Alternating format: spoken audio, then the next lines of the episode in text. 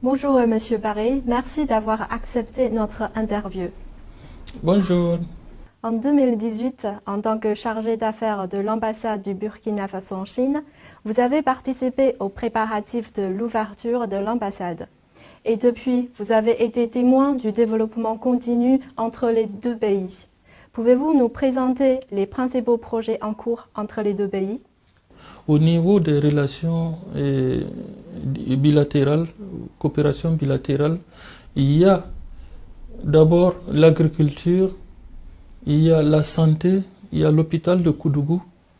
J'ai vu aussi l'hôpital de Bobo, qui est un financement de l'État chinois, une grande partie, et qui est déjà en train de sortir de terre. Il y a l'agriculture, il y a les formations professionnelles et professionnalisantes qui sont aussi en cours. Je pense qu'au niveau de cette coopération, nous avons beaucoup, le Burkina Faso a beaucoup à gagner de l'expertise de la Chine. Dans quel domaine souhaitez-vous renforcer la relation bilatérale? La population burkinabé et africaine a besoin des produits chinois. La Chine a la technologie et le matériel nécessaire. L'Afrique a les opportunités nécessaires pour avancer. Et donc, c'est de coopérer ensemble. Et au-delà de ça, nous avons besoin de technologies chinoises pour les infrastructures, l'éducation, la formation, la santé et tout ce qui peut contribuer au développement endogène du Burkina. Et en la matière, la Chine est à féliciter.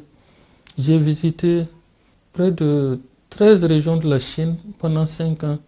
J'ai visité beaucoup de provinces. Le développement est partout en Chine. Les infrastructures sont partout. Cette année marque le dixième anniversaire de l'initiative La ceinture et la route. En 2021, la Chine et le Burkina Faso ont signé un protocole d'accord de coopération dans le cadre de cette initiative. Alors, selon vous, quelles opportunités présente-t-il pour la relation bilatérale? Nous saluons vraiment cette initiative. Et franchement, ça, ça permettra de désenclaver et de faire une mondialisation au niveau international, de faire une mondialisation objective et réelle, pas chimérique, euh, virtuelle.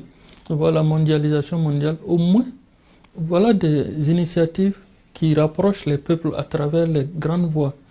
Par exemple, l'initiative de la ceinture et de la route permet de construire de grandes voies. Par exemple, de Djibouti à Dakar. Ça, c'est traversé et, l'Afrique de l'Est, d'Est en Ouest. Et il y aura des, des, voies qui vont quitter le Caire jusqu'au Cap Skirring, jusqu'au Cap euh, en Afrique du Sud. Et ce qui est à saluer, et ce qui va permettre de désenclaver l'Afrique. Et le Burkina Faso, il y a certaines des voies qui vont passer. Il n'y a pas cette année où on ne découvre pas quelque chose dans le sol africain. Les ressources sont là. Mais curieusement, au-delà de l'insécurité, il y a la pauvreté, il y a d'autres problèmes. Mais nous sommes sûrs et conscients que dans la coopération avec la Chine, ça pourra aller. L'Afrique sera un paradis. Le 21e siècle sera le siècle de la Chine-Afrique. En 2019, vous avez visité le Xinjiang à l'invitation du ministère chinois des Affaires étrangères.